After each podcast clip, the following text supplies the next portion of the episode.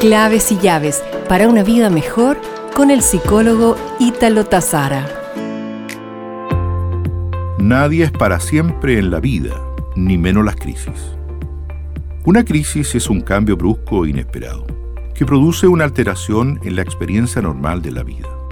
Se trata de un cambio para el cual no estamos preparados, porque si lo estuviéramos, no sería una crisis. Por tanto, de pronto nos damos cuenta que todo ha cambiado y entramos en un mundo totalmente distinto. Perdimos el control de la situación y no tenemos idea de cómo poder recuperarlo. Nos invade emociones frecuentes como la angustia, la desorientación, la frialdad, incredulidad y desesperación. Así entonces te propongo seis pasos para salir de la crisis. La primera es centrarse, reconocerse como responsables de la propia vida. La segunda es mantener la calma. Cuando estamos angustiados disminuye la correcta percepción de la realidad.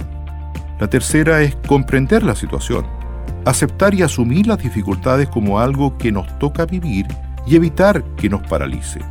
La cuarta es minimizar el daño, evitar autodestruirse y no anticiparse a desgracias o desastres. La quinta es tomar una decisión y por cierto comprometerse con ella. Y la última es actuar proactivamente, no dejando que la situación nos doble la mano, sobreponiéndonos a ella.